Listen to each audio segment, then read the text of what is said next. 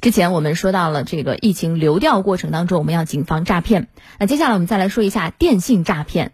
虽然电信诈骗花样不断翻新，但是万变不离其宗，特别是冒充公检法工作人员打电话要求受害人在网上办理相关手续的，可以说这种套路已经是用烂了。但是直到现在，仍旧有人对于这种诈骗没有免疫力。嗯，近日，在陕西西安，为了阻止受害人给诈骗分子转账，警察也是颇费了一番心机。详细情况，我们通过湖北台新闻三六零栏目的报道了解一下。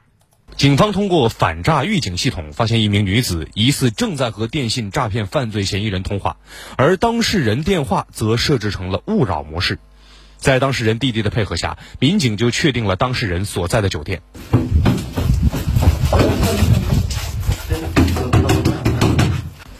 报了报了，这是干啥的？嗯，这个是上海那边的警察。你是干啥的？他还在嫌疑人视频哎，那是骗子，你知道吧？啊，这个就是木马软件，他是不是给你看了一个最高检的网站？是的，说然说后是说是你，他怎么跟你说的？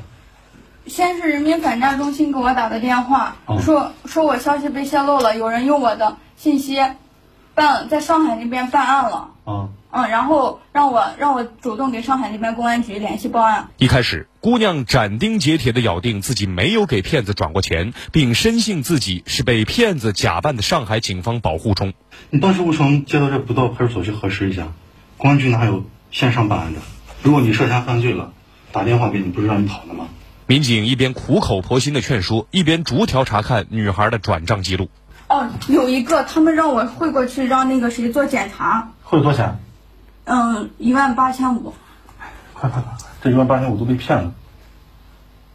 他刚才还让你继续转账吗？没有，那因为那是我所有的钱。呃，宋队，人找到，在酒店，然后给给一个银行账号转账了，需要紧急止付。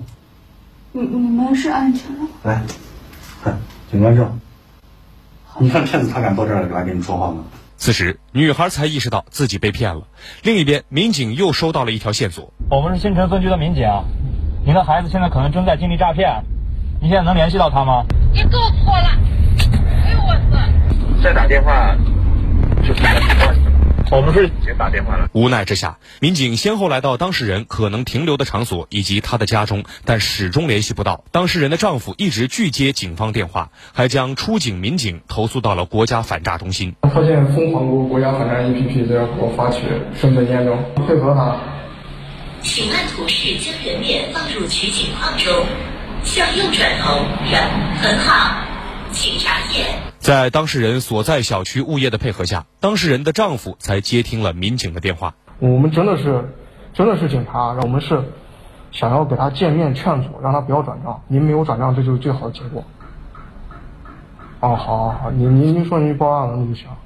公安局是不会通过网上办案的。如果有公安局自称你涉嫌犯罪的，或者让你在网上贷款转账的，一定要拨打幺幺零进行电话核实。